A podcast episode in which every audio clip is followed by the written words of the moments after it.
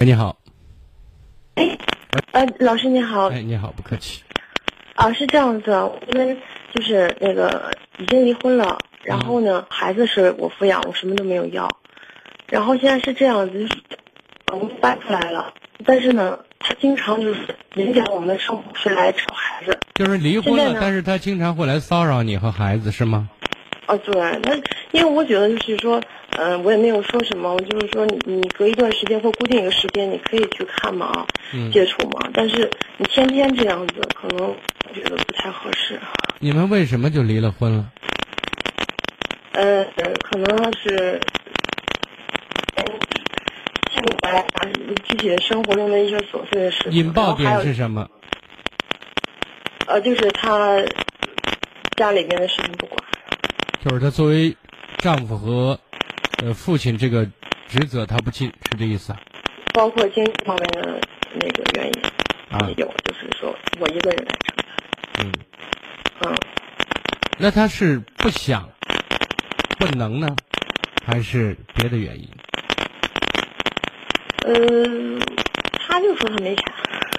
事实是什么？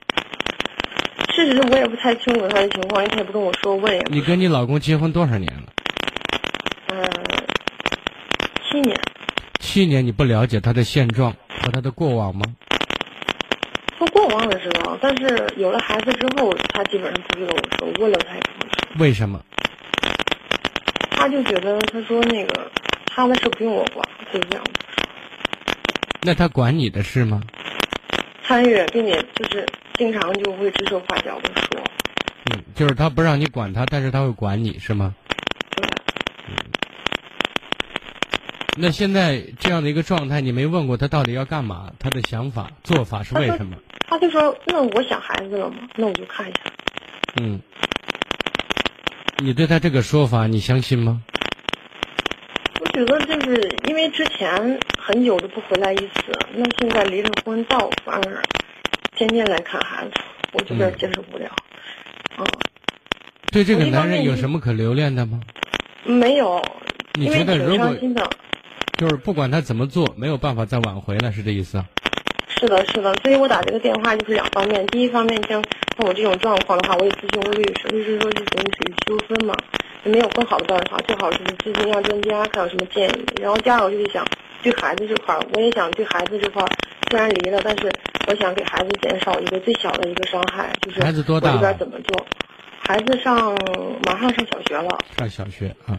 嗯，就首先我想告诉你的是，你丈夫就是你这个前夫啊，就是在婚前和婚后巨大的反差，可能真正一就是变成了一种单身状态之后，他可能才有机会静下来反思，因为他以前可能会有一些错误的判断，觉得烦了、倦了，离了也许轻松，其实人真的走出那种围城的时候，可能才会反观那种状态。可能对自己是一种非常好的一种归宿和安全感。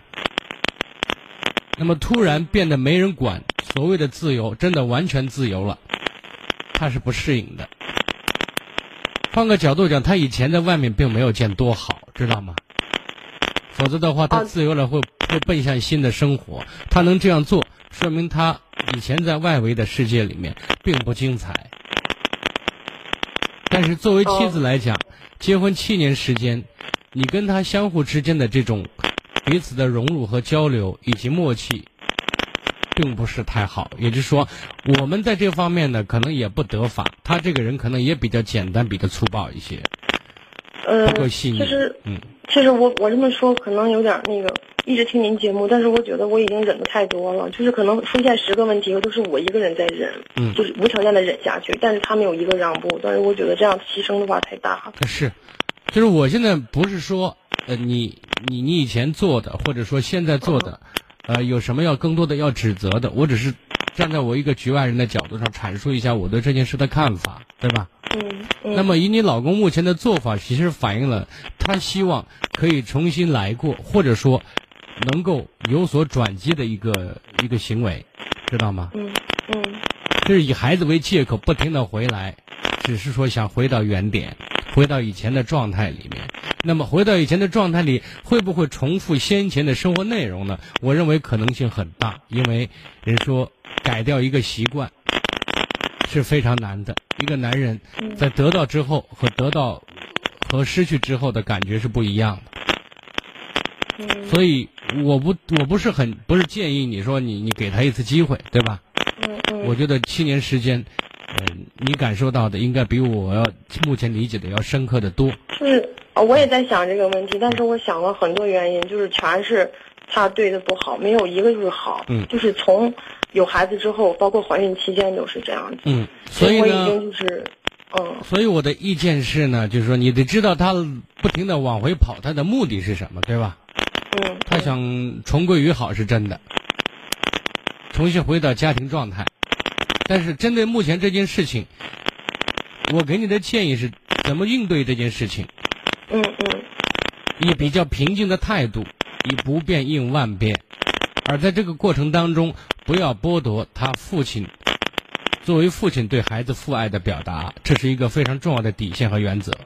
我我想告诉你的是，就说只要你自己让他看不到希望，经过一个努力期而看不到希望之后，他慢慢会归于冷静和平静，做事可能就会想别的想法、别的出路了，知道吗？好的，啊，这是其一。第二点呢，就是不要剥夺他父亲对孩子父爱的传递和表达，因为我相信，孩子六七岁了，他对父亲的情感或者形形式上或者是习惯上产生的认识，这种亲切感、这种血脉相传的这种感觉还是存在，对不对？一般情况下是别的男人是无法替代的。嗯，这个这个我我我跟他也嗯，还有呢，在这个，问题上，希望你跟孩子一个解释：爸爸妈妈在一起不开心，所以爸爸妈妈没有在一起，但是爸爸妈妈都很爱你。呃这个解释到这儿就为止了，知道吗？好的。你不要更多说你爸这人没责任心，很糟糕，怎么怎么样，对？没有，我一直是说他们在忙，他有的时候问我们在忙啊，就工作加班什么的。那孩子在过程程，你按道理来讲，孩子这么大已经知道你跟爸爸不在一起啊，对不对？希望你给孩子一个他能够觉得听着委婉、比较能够接受的解释，就是爸爸妈妈在一起哦不好、不开心，对不对？嗯所以爸爸妈妈分开，但是爸爸妈妈都很爱你。好的，就是对孩子这块儿，就是我想着，因为我抚养他嘛，就是我在做的时候，呃，怎么样能给他就是降低到一个最小的一个伤害啊？你让他知道爸爸妈妈很爱他，这就是一个非常好的底线，知道吗？好的，这是其一。其二嗯呢，在生活当中，因为你现在一个人带孩子，难免会有情绪或者波动或者低落的时候，对吧？嗯我希望尽可能的不要让孩子看到这一点。